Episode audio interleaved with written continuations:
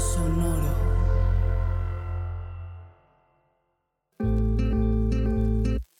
Yo soy Paola Aguilar Y yo soy César Galicia, y esto es Coger Rico y Amar Bonito. el espacio donde repensamos las formas en que amamos, cogemos Y nos relacionamos.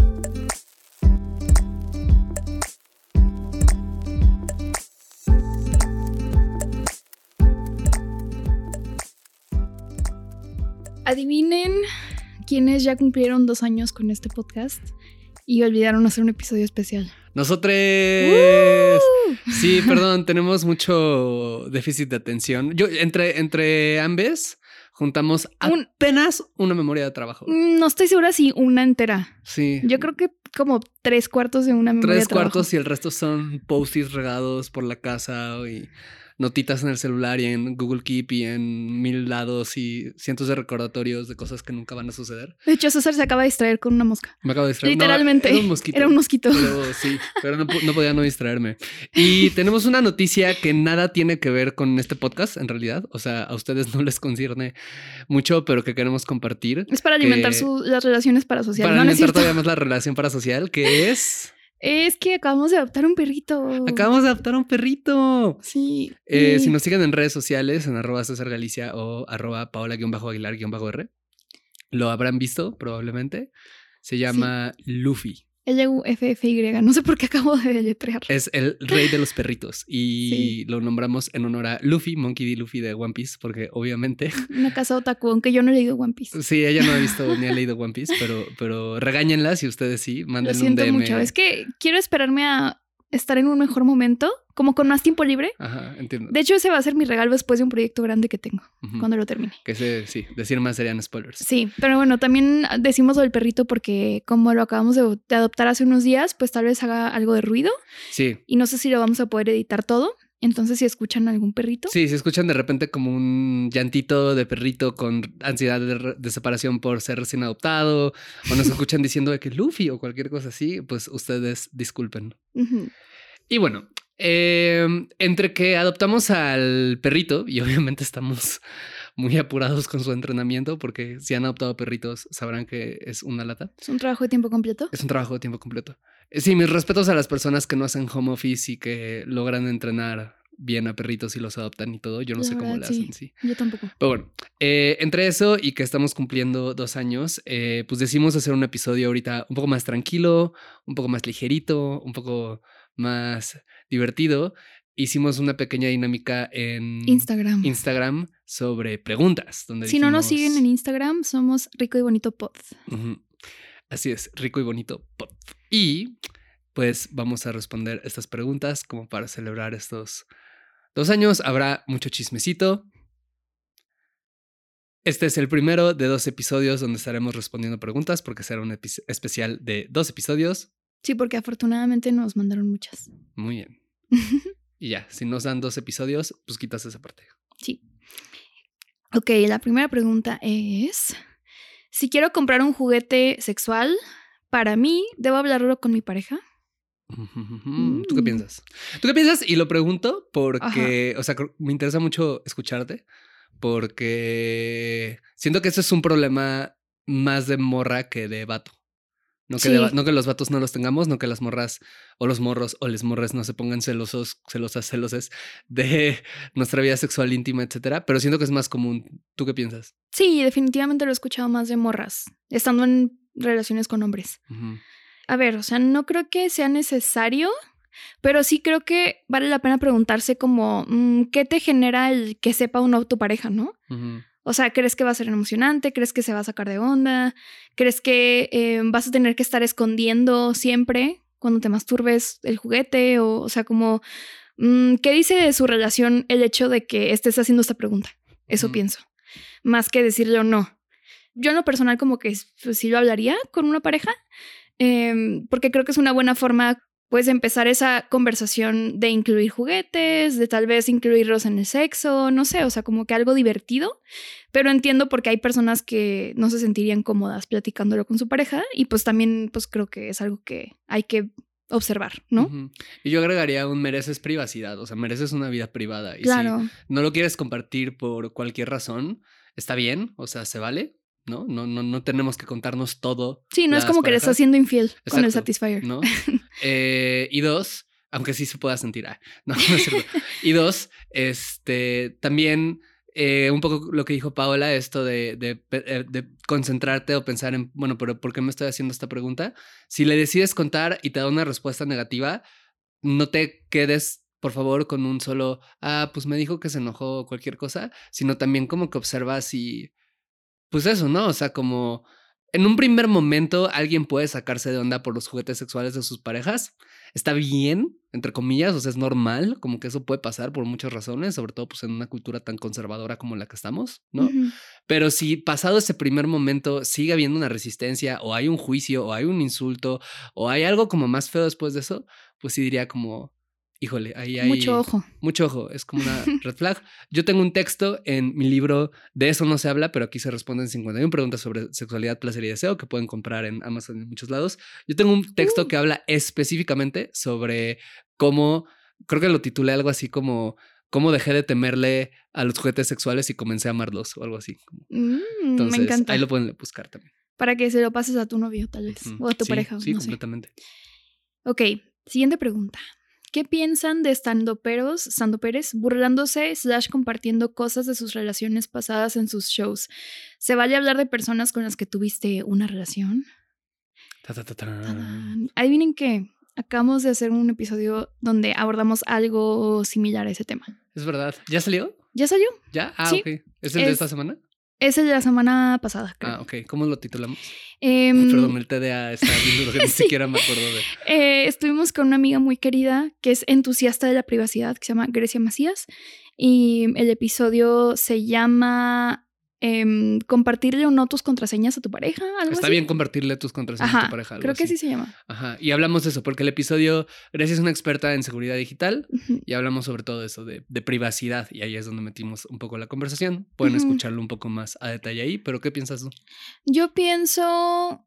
mm, creo que algo que decía Grecia en el episodio era que más allá de hablar de ética o no, es hablar de como culeradas, ¿sabes? O sea, como obviamente si tú vas a humillar a alguien en tu show, no sé, de que, ay, esta persona, este, no sé, este, estaba, no estaba chichona, estaba bien plana, pues obviamente eso está de la verga, ¿no? o sea, como claro, hablar de tu es, ex en ese Por tono. ejemplo, en, en este ejemplo que pones es body shaming, Exacto. ¿no? Y eso pues no está chido en ninguna circunstancia. Ajá, en cambio, si a lo mejor dices, oye, me- no sé, este, voy a usar en mi stand-up un chiste de que mi pareja me fue infiel y eh, lo caché, la caché o lo que sea porque hizo algo muy tonto. O incluso algo malo no que yo sé. hice, ¿no? O algo chistoso. Ajá, o exacto. es como, bueno, pues también es tu vida Sí. em, y pues se vale hablar de, tus, de tu historia personal. Obviamente, em, pues medir eso, ¿no? O sea, medir y también em, como qué datos personales vas a dar de la persona o no, o cosas que le identifiquen. O sea, si dices nada más como, hay una persona con la que estuve o una un ex o lo que sea, a lo mejor la gente no va a saber quién es. Pero si dices, ah, mi ex que estudiaba esto y que trabaja en no sé dónde y que así, pues pensarlo dos veces, ¿no? A menos que sea una denuncia o algo así. Claro, sí, yo pienso mucho en el para qué, Ajá. ¿no? O sea, como el propósito de contar la historia y qué es lo que se está contando, ¿no? Porque ya no solo, la pregunta que, que haces es muy interesante porque lo pones en un contexto de estando pero. Y eso es interesante porque los estandoperos, al menos los exitosos, ¿no? Porque los que no, pues no. Pero los famosos, o los influencers, o los músicos, o los poetas, etcétera, pues tienen acceso a plataformas grandes y que les legitiman en cierto modo nada más por estar encima de un escenario. ¿No? Claro. Es interesante el contexto. Pero la realidad es que creo que esa es una pregunta y es mucho lo que hablamos en el episodio, que nos aplica a todas las personas, porque en medida que todas las personas tenemos redes sociales, tenemos A, una audiencia que escucha Ujú. nuestras historias, B, una inercia de contar historias personales y C, la posibilidad, quizás no la plataforma construida, pero la posibilidad de que cualquier cosa que contemos se haga viral, ¿no? Ujú. Una de mis mejores amigas, ¿no? Que ella sabe, eh, eh, si ella está escuchando esto, va a saber, va a saber exactamente quién es. Este se hizo inesperadamente ultra viral porque un día tuiteó que sus papás son primos, ¿no? Sí, es Al cierto. punto de que le llegaron mensajes en unas noticias, etcétera. Yo puedo contar esto porque ella lo ha contado, vaya, se hizo viral por eso, entonces no es, no es información privada, ¿no? Pero por ejemplo, ahorita mi propósito no es burlarme de ella, es ejemplificar algo. ¿no? Eh, nadie que no la conozca directamente sabe de quién hablo, incluso quien la conozca directamente en una de esas tampoco, ¿no? creo que esas son el tipo de cosas que vale un poco la pena cuidar, ¿no? Em, ¿Para qué? ¿Qué historia estoy contando? ¿Puedo, ¿Es necesaria esta historia o no? ¿De qué manera comprometería a esta persona? ¿No? Y... Pues. Sí. O, o qué pensaría yo si una persona contara una historia similar de mí, por ejemplo, Claro. en un stand-up o lo que sea. Claro. Que eso lo tomo a consejo a medias porque Sí, hay gente a la que no le importa tal oh, hay vez. gente que más bien diría, no, a mí me valdría madres, ¿no? Pero de repente en el momento en el que alguien cuente algo ya sería de que Sí. te voy a meter una demanda, ¿sabes? Entonces. Claro. Eh, ok, otra pregunta. ¿Cómo se puede vivir en matrimonio eh, teniendo una relación abierta? pues así, míranos. Así nomás. Don't believe us, just watch. Sí, pues, Pues aquí también tenemos un episodio ejemplo. Sí. más o menos de eso, o sea, de, de la decisión de casarnos y así. Ajá, salió como en junio de este año más o menos. Ajá. Pero, pues, o sea, no sé, como que no lo veo tan distinto como cualquier otro tipo, cualquier otra relación, ¿no? O sea, digo, estando o no en matrimonio, o sea, casados o lo que sea, pues no lo veo tan distinto. O sea, legalmente puedes estar en una relación abierta y casarte, no hay pedo. Eh, no hay ninguna sanción o algo así. Em, entonces, eso, no sé. Paola es un ser humano precioso y deconstruidísimo y, y- y- No es cierto. y de un contexto muy particular.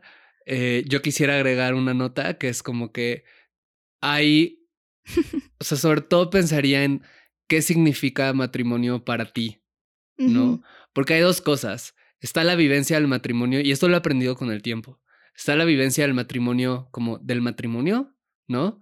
Que puede significar desde, como en el caso de Pablo y yo, sobre todo de, ah, fue un papel que era fiestota. estratégico firmar y fue una fiestota y ya estuvo muy lindo y fue muy bonito y fue muy romántico y fue precioso y lo que quieran, pero como que no representa en nuestras vidas, o sea, yo no siento un antes y después como en mi relación con Paula, por ejemplo, ¿no? Sí. Pero hay personas a las que sí les representa eso. Y para las que pueden tener ciertas ideas como de, ah, todo lo que sea antes del matrimonio es como de mentiritas, entonces está bien la no monogamia y todo lo que sea después. Pero ya no. para sentar cabeza, ya Exacto, no. ¿no? Algo así. O que les puedan entrar miedos, ¿no? Como de que, ah, es que antes cuando no éramos pareja, cuando no éramos, cuando solo éramos pareja, está bien, pero ahora que somos matrimonio, como que ya me entraron ciertos miedos, ¿no? Etcétera. Pensaría mucho qué significa el matrimonio para ti. Y dos, hay otra dimensión del matrimonio, que es lo que he estado entendiendo recientemente, como mientras más tiempo pasa que nos casamos, que es la dimensión como social. y Mm, la claro. gente se sí pone bien rara. se, se puede poner bien rara, bien, bien, bien, bien, bien rara, ¿no? Nos consta Sí. que, que eso llega a De suceder. que eso no es un matrimonio, ¿verdad? Lo que Exacto. ¿no? Entonces, en ese sentido, también pensaría como qué tan públicos o no quieren serlo, con quién comparten esa información. Hay espacios, por ejemplo, los clubes swingers, donde, sobre todo los que son un poco más, de gente un poco mayor, ¿no? Como 40 para arriba, digamos, donde la norma usualmente es que sea gente casada y el hecho de que sean personas casadas casi hasta que es una, da confianza de, Ujú. ah, claro, eres como yo, somos ahora otra pareja casada, etcétera. Em, hay personas, hay espacios que más bien lo van a juzgar, ¿no? Entonces, como que eso, como en dónde lo están compartiendo y si esa retroalimentación esperada que podrían tener es algo que quieren tener o que dicen, ah, quiero meter". Ujú.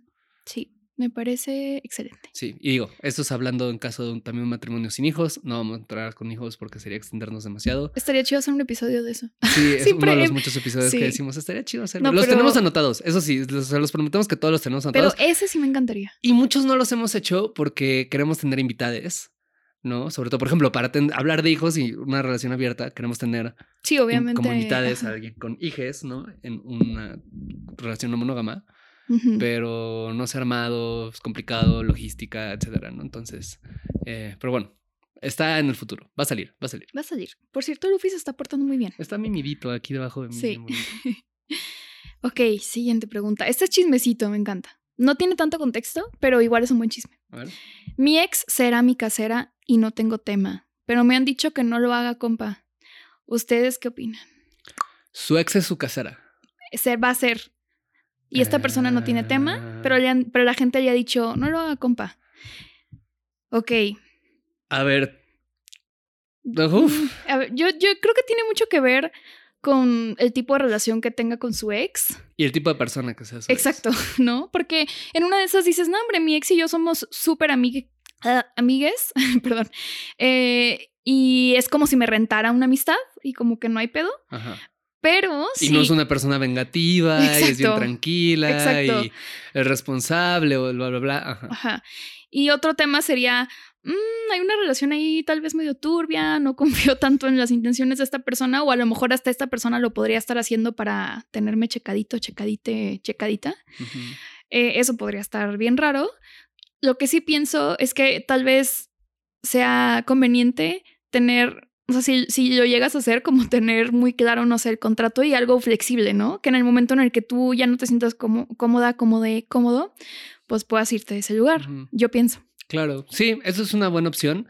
Creo que, y es una opción sobre todo que creo que te permite dialogar un poco más el hecho de que sea una relación cercana. Son cosas que quizás si negociaras a través de una inmobiliaria no podrías hacer, pero negociando directo con una persona que además conoces. muy igual- cercana. Muy cercana, al parecer, demasiado cercana. Ajá, ¿no? Em, creo que, uf, con, con estas cosas, el, el tema, yo, yo siempre me baso en una premisa que es como, no creas en palabras, no creas en promesas, créele a los patrones, ¿no? ¿Cómo ha sido Yo pensé que patrón es como de... de trabajo? Sí, sí, yo creo. Créele a tu patrón. yo, ya de repente yo, este, el espíritu de Ricardo Salinas así entró en mí para no, no, no. Em, no, no, ojalá no, jamás. Este. mm, No, me refiero a patrones como de comportamiento, Ajá, ¿no? de conducta, si tu ex es una persona que en general sabe resolver conflictos, terminaron bien, quizás lleva un rato que terminaron y están chidos y pues date, maybe, ¿no? O sea, bueno, es tu vida, no me hagas caso, no le hagas caso nunca a una Igual voz. te da un descuentazo, pues está muy bien. Ajá, ¿no? Pero si tu ex, pues por lo contrario, es una persona de nuevo como vengativa o iracunda o, o cosas de ese estilo, pues igual y no, ¿no? También yo diría, pregúntale a tus amistades por qué te dicen no lo haga, compa. Y escucha muy bien su respuesta. O sea, co- como, a ver, justifica. Porque si te hablan desde el prejuicio, bueno, es su prejuicio y puede ser por todos los mitos y todas las malas formas en que vemos las relaciones de ex en nuestra cultura. Pero si te dicen las personas, güey, tu ex es bla, bla, bla, y acuérdate cómo te pusiste, acuérdate lo que te hizo, y acuérdate lo que le hiciste y. Entonces diría, ah, maybe hazles caso, porque quizás son una mirada más objetiva de algo que no puedes ver porque te ciega la confianza o el cariño o lo que sea. Sí, me parece un, un gran consejo. Grandes consejo. consejos. Aplaudiéndonos mutuamente. palmas, sí, Sí, sí. Palmaditas en la espalda. Em, ok. Siguiente pregunta. Siguiente pregunta. ¿Cómo administran su tiempo con otros vínculos si es que tienen más en este momento? Uy, pues mira, yo no tengo vínculos románticos en este momento, ni creo tener No, ni yo pronto. tampoco. Así que solo te puedo responder desde dos lados. Uno, yo intento organizar mi tiempo en general con todos mis vínculos, incluyendo mi familia, mi- mis amistades, y voy a poner acá trabajo y tiempo libre, ¿no? Que no son vínculos, pero son cosas a las que me interesa dedicarle tiempo, ¿no? Eh, yo intento ver como cuál es la medida más justa, sana, como que tengo de dedicarle a las cosas donde me siento bien. En ocasiones, por ejemplo, también me auxilio de Paola un poco, a veces sin que ella se dé cuenta, ¿Qué? eh, de, de ella, porque, por ejemplo, como sé que puedo llegar a, sé que, por ejemplo, yo puedo llegar a pasar mucho tiempo jugando videojuegos y me puedo perder y puedo estar ahí Confirmo. como dos semanas seguidas y, y- y no pelar Sin comer, de repente. sin- no, no es cierto. Casi, casi, casi. Sí, me, sí es mi perfoco muy, muy, muy intenso. Y de repente hasta descuidar un poco, nunca demasiado, pero puedo llegar a descuidar igual ciertos tiempos como juntos. Y entonces como que a veces como que me auxilio como un poco de, de verla y de observarla y ver, o sea, como para saber cómo ah, ya me estoy pasando. ¿no? Em, lo digo esto porque yo supongo que si tuviera una pareja probablemente intentaría hacer lo mismo, ¿no? O sea, yo sabría que este nuevo vínculo estaría con la energía de la nueva relación, sentiría una inercia de querer pasar mucho tiempo, etcétera, y que más bien tengo que cuidar las otras cosas, ¿no? Entonces, yo lo haría así. ¿Tú? Sí, yo pues ahorita tampoco tengo otro vínculo romántico, pero pues sí tengo otros vínculos.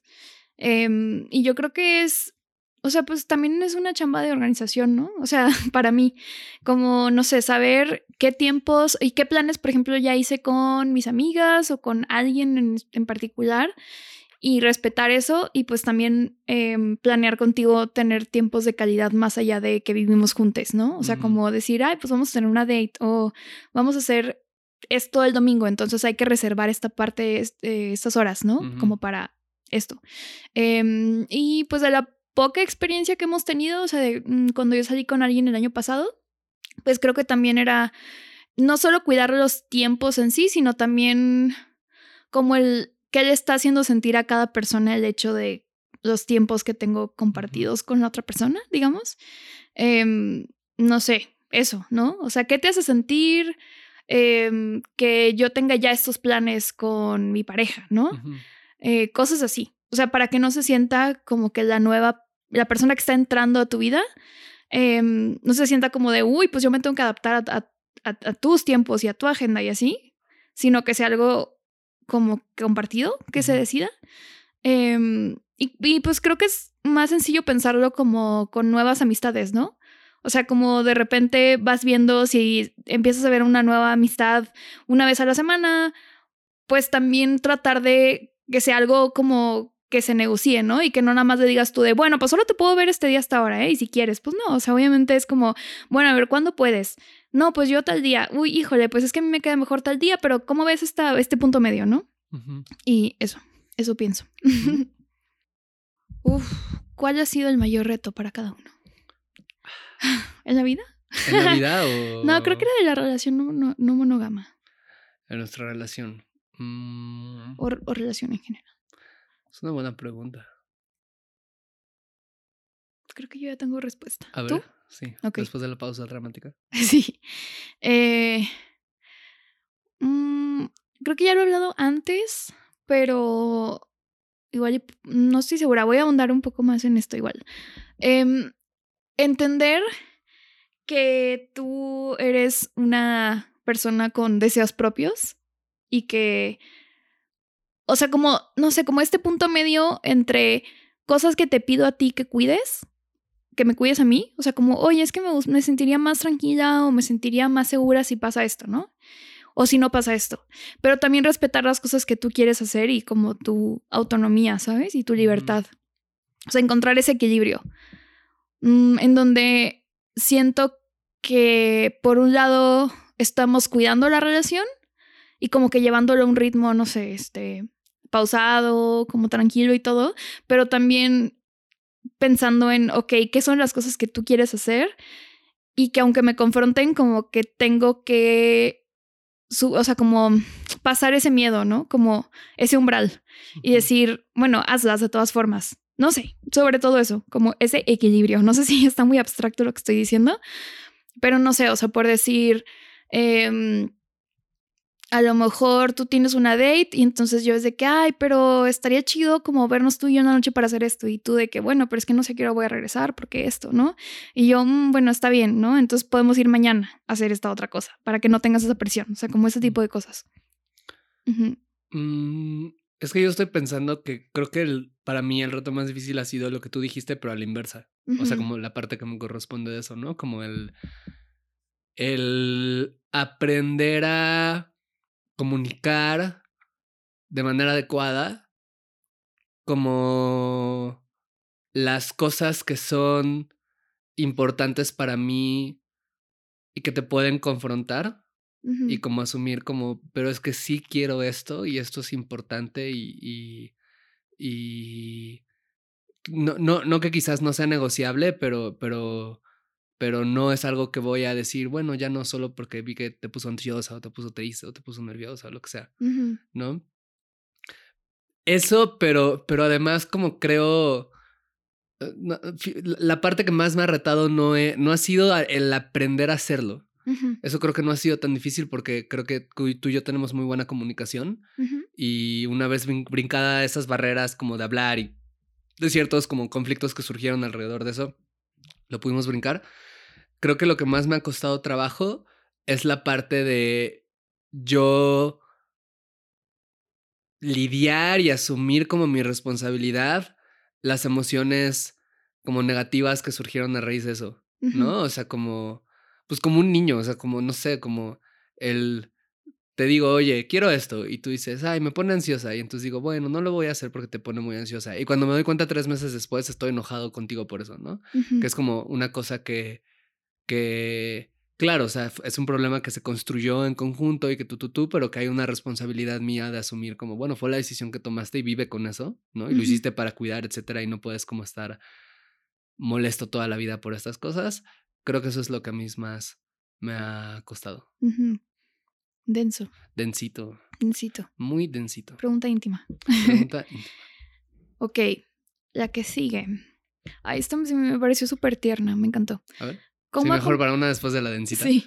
¿Cómo acompañar a amistades que estén teniendo dificultades en su proceso poli? Ambes son mis amigs. Oh. Mm, qué bonito. Em, pues se me hace muy, muy lindo porque creo que una gran parte de, la, de las no monogamias es tener una red de apoyo y pues mm, que no todo se sostenga en la pareja, porque creo que eso está destinado a quebrar, ¿sabes? O sea, si solo los problemas que tienes em, respecto a cómo te relacionas o en, tus relaciones las hablas con tu pareja y ya, em, pues creo que puede ser muy pesado y entonces está muy chido tener una comunidad que pueda abrazarte y que pueda apoyarte y que pueda acogerte y sostenerte y así. Entonces, eh, bueno, aquí está el, digamos, es, es- es- esta complejidad de que pues ambas son sus amigas. Entonces me imagino que escucha como las dos versiones, ¿no? De, ah, yo estoy batallando con esto y la otra persona, yo estoy batallando con esto. Em, mm, creo que a mí me ha ayudado de repente hablarlo con... O sea, más que sea como un, ay, mi pareja lo habla de- con esta persona y yo también y tiene estas dos versiones, más bien como hablarlo en una mesa, ¿sabes? De que hablar abiertamente de que, ah, sí, pues César y yo hemos pasado por esto. ¿Y tú cómo lo vives? Y así. Em, pero, ¿cómo acompañar? Pues, no sé, escuchándoles, validando si tienen algún miedo, si tienen eso, como alguna angustia, no sé. ¿Qué más? ¿Qué, qué se te ocurre a ti? Para mí todo se reduce a curiosidad genuina, ¿no? Y la curiosidad genuina, eh, los, no sé si escucharon eso, pero fue acá Luffy haciendo ruiditos, Sí. yo dormido. Eh, la curiosidad genuina se trata de preguntar y de no hablar tanto, escuchar, dejar que la otra persona hable y se exprese y no juzgar, ¿no? Sino más bien mostrarse curioso, curiosa, curiose ante eso que se está escuchando, ¿no? Creo que el problema que más enfrentamos las personas no monógamas con nuestras amistades monógamas es que hay uno que es inevitable, que es que hay ciertas dimensiones de nuestra relación que no van a entender. Pero bueno, hay muchas cosas que la gente no entiende e igual nos logramos comunicar. Y nos logramos comunicar cuando la barrera que surge entre una experiencia y otra es disminuida o se hace más transparente justo a través de la curiosidad, de decir como, ah, eh, tú no entiendes, tú no viviste esto que yo vivo, pero me escuchas cuando te hablo de esto y me haces preguntas interesantes y, y etcétera, y no solo me respondes, uy, yo no podría, o uy, yo en tu caso yo haría, o uy, es que ha de estar bien difícil, o cosas de ese estilo. ¿no? Entonces, creo que por un lado eso es un problema que enfrentamos. El otro problema es que la gran mayoría de las personas no monógamas, Paula y yo somos, creo, una excepción porque tenemos como muchas amistades en el medio, digamos, como no monógamo, en parte por la visibilidad que tenemos y en parte porque pues somos muy abiertos y siempre lo hemos sido incluso antes de este podcast con que somos unos degenerados. Entonces, este, mm, pues es como fácil, o sea, hemos conocido gente, pero, la, pero un problema que tiene mucha gente es que no tiene amistades que no le juzguen, ¿no? Entonces, si tú puedes no juzgarle a esta pareja, eh, y si tú puedes además escucharles y hacerles preguntas incluso de lo que no entiendas, ¿no? Como, ay, oye, este, ¿y cómo es para ti sentir celos, pero al mismo tiempo sentir excitación de algo que está pasando con tu pareja? Oye, ¿cómo es para ti que tu pareja salió con alguien este día y te pusiste raro porque estaba solo, pero, o sea, como, ¿cómo es tu vivencia de esto? Solo háblame de esto. Eso ya es un montón de apoyo. ¿No? Así porque es justo lo que nos, nos hace falta muchas veces. Claro, no había pensado en eso, en esa posibilidad de que fuera una persona monógama la que está haciendo esa pregunta. Yo lo estaba asumiendo. Mm, pero sí, o sea, está, es- o sea, me gusta lo que estás diciendo porque considera justo que no es algo como con lo que automáticamente vas a empatizar o vas a entender, ¿no? Exacto. Em, me gusta, me gusta. Ok, esta- otra pregunta densa. A ver. ¿Cómo es la relación con sus familias? Oh. ¿Tú primero o yo primero? Este, vas, si quieres. Em, ¿En general o en relación a esto? No sé cómo sea la pregunta. Yo tampoco sé, pero yo me imagino que ha de ser en relación a esto. ¿O en general? Yo me. Mm, ajá, yo me imagino que ha de ser en relación a esto, pero no sé. Eh, pues a ver, voy a responder las dos. Tú no tienes por qué hacerlo si no quieres, pero mm, en general me llevo, considero que bien con mi familia nuclear, me llevo muy bien. Eh, adoro a mi mamá muchísimo. Eh, a mi papá también, obviamente de distintas maneras, ¿no? Sobre todo mis papás se separaron cuando yo era muy joven, entonces he construido relaciones como independientes con ambos, ¿no? Que son muy valiosas por su cuenta. Eh, tengo una hermana menor a la que también quiero muchísimo y admiro muchísimo. Es una de las personas más inteligentes, más sensibles, más em, compasivas y, disciplinadas y no sé, o sea, como podría estar todo el día hablando como de, mi hermana, la quiero mucho. Y me llevo, creo yo, con sus conflictos naturales de la familia y momentos mejores y peores, etcétera, pero yo considero que me llevo bien y si no me llevo bien, por lo menos les quiero mucho, ¿no? Porque igual y alguno de ellos escucha esto y dice, no, ni madre, este odio en realidad, no sé.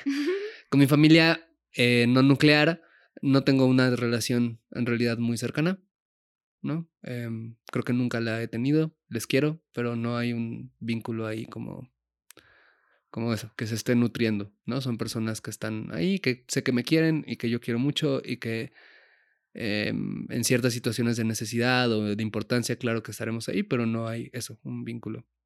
Y en relación a lo no monógamo, eh, mi hermana sabe mucho porque ella creo que no, pero sé que muchas amistades suyas escuchan este podcast, entonces como que ahí está bien y creo que está súper bien con eso.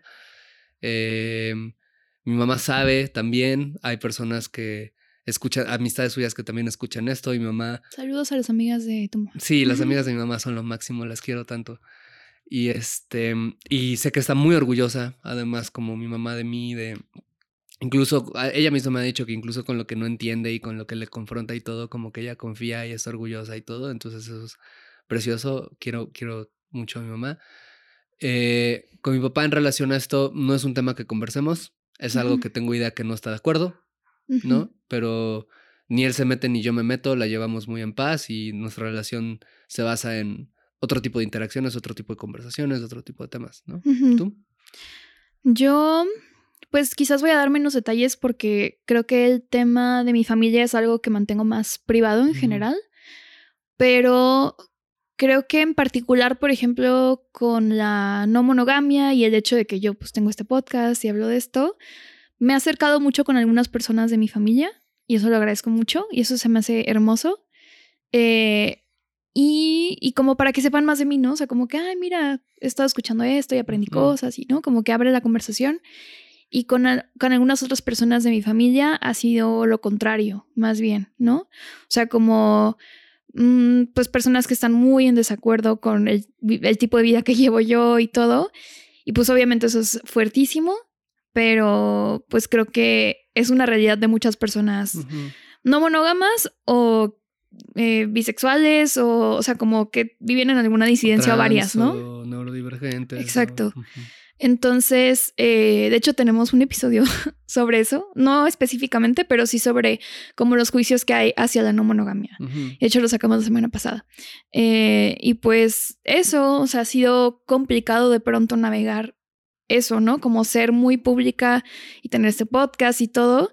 Em, y es una, una, pregunta que ya nos habían hecho, ¿no? Como de, oigan, su familia sabe de, sabe de esto, cómo reaccionaron, y es como, bueno, son, ajá, es un tema como muy personal, pero pues no sé, como que agradezco que también hay otras personas de mi familia que se han acercado con mucha curiosidad, ¿no? De que, ay, qué chido, y lo comparten y todo. Entonces, eso. Eso, eso. Claro. Y Llevamos, creo que solo faltan dos preguntas. Dos preguntas. Dos preguntas. Eh, Oye, la se ha portado súper bien. Se ha ¿eh? portado súper bien. Es que está súper cansado porque lo sacamos como tres veces al parque. Sí, y lo sacamos justo antes de grabar para que estuviera así, precisamente. Entonces está de que jetoncísimo. Sí. Siguiente pregunta, penúltima. Esta no la entendí muy bien, pero. Ah, dice: socialización de los hombres. ¿Por qué se hacen amigos solo de las chavas que les gustan? Uy, Eh, creo que tiene que ver con el hecho de que como hombre, y este como hombre es una generalización de una generalización de una generalización, o sea, cuando te vas a muchas especificidades, las cosas pueden cambiar mucho, pero en la generalización de la generalización de la generalización, como hombre te enseñan a que una cosa que te da valor como hombre, más bien, como hombre la cosa que te da valor es el poder, y una de las cosas en las que se puede reflejar el poder es teniendo mujeres atractivas a tu alrededor, ¿no? Entonces, eh, por eso, y a, muchos hombres además, no se nos educa para tener amigas. De hecho, hay mucha gente, hay muchos, hay muchas personas, hombres y mujeres, y que creen que no se puede, de hecho. que no se puede ni siquiera, ¿no? O sea, que un hombre y una mujer nunca van a poder ser amigos porque si no hay atracción, en algún momento va a atracción, va a haber atracción. Entonces, cuando tienes esa idea metida en la cabeza, como tanta ladrada, pues tiene mucho sentido que las personas con las que te relaciones solo sean personas con las que a las que te quieres coger. Con lo cual, no hay ningún problema en realidad si te quieres coger a tus amistades, ¿no? Como hemos hablado ampliamente de eso. sí. saludos a todas nuestras amistades con las que... Saludos. Ajá. Pero eh, viene un poco de ahí, o sea, creo, del hecho de, de, mm, de que no nos educan para vincularnos con las mujeres desde otro lado que no sea su atractivo, ¿no? Nos educan también, esto es una cosa creo más general de la sociedad, nos educan para creer que la gente atractiva además es más interesante, ¿no? Entonces una persona atractiva te puede contar una estupidez, pero te va a parecer fascinante y divertidísima, etcétera, y una persona quizás no tan atractiva te puede contar algo brillante y súper interesante y no te va a despertar el mismo nivel de interés. Por eso, eso es lamentablemente algo que a todas las personas nos educan así, sobre todo a los hombres heterosexuales, ¿no? Em, y bueno, creo que va por ahí. Sí. Sí, no, no sé si tengo mucho que agregar. Creo que tu respuesta estuvo perfecta.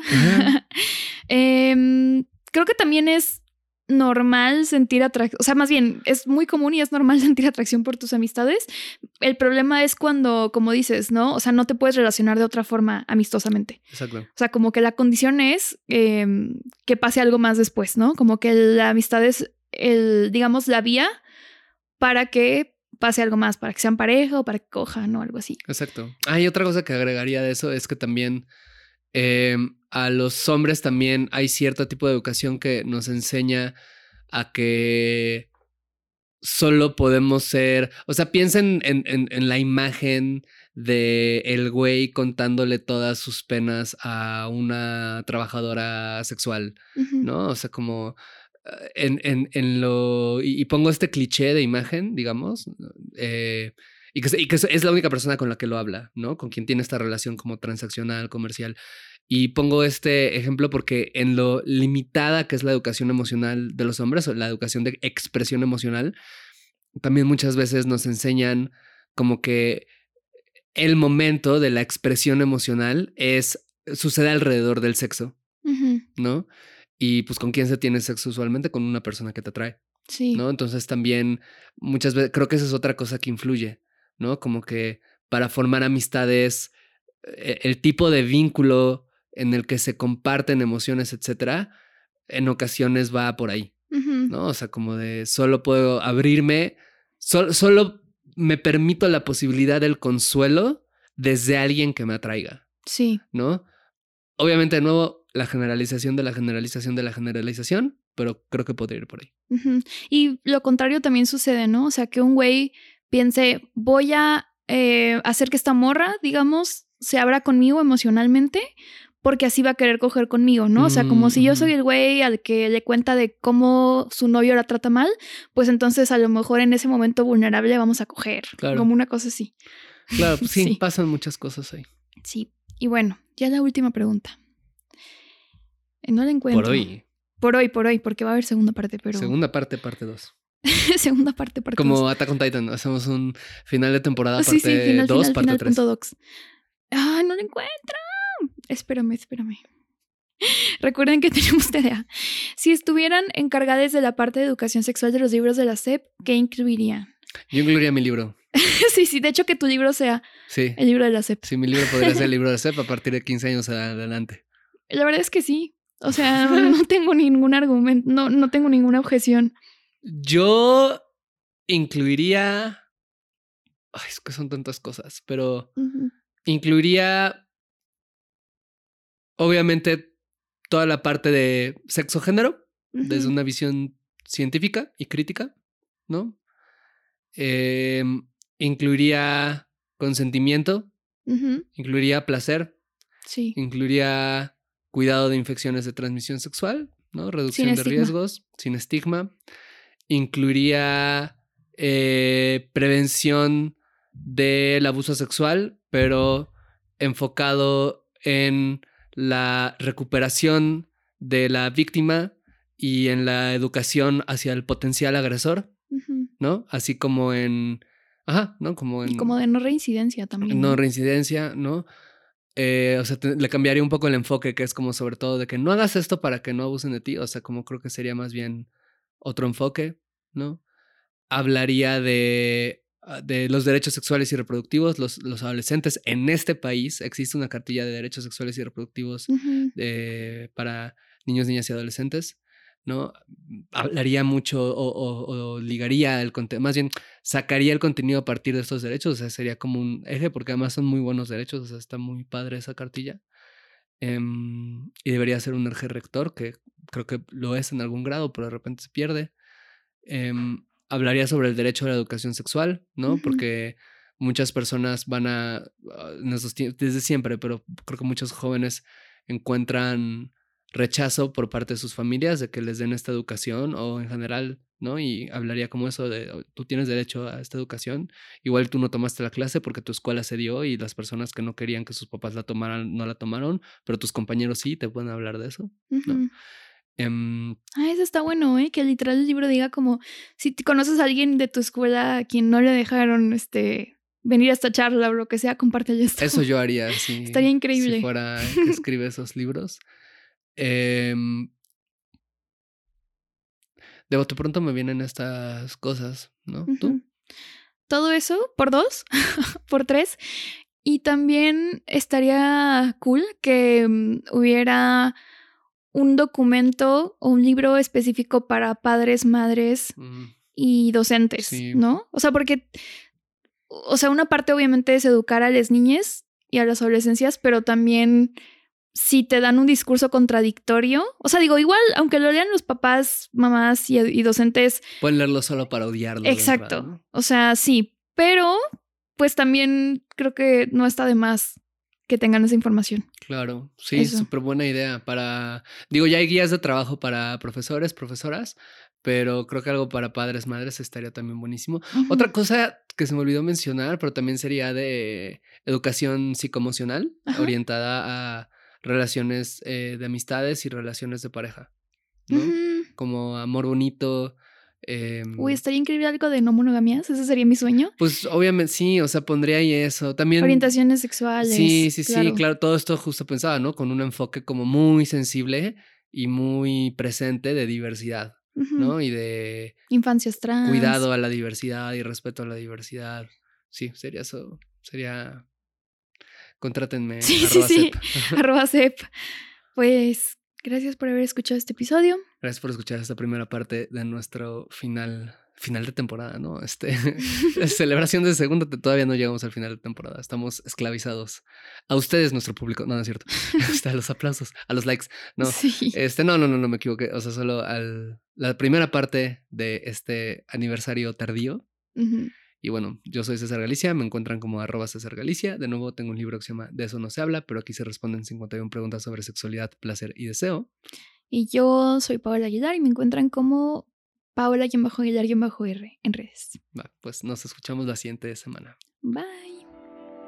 Gracias por escuchar este episodio de Coger Rico y Amar Bonito. Síguenos en TikTok, Instagram y Twitter en arroba rico y bonito pod. A mí en arroba paola-aguilar-r. Y a mí como César Galicia en todas las redes sociales. Te agradeceremos mucho que nos dejes una calificación en Spotify y una reseña en Apple Podcasts. Eso nos ayuda a llegar a más personas y seguir produciendo este podcast.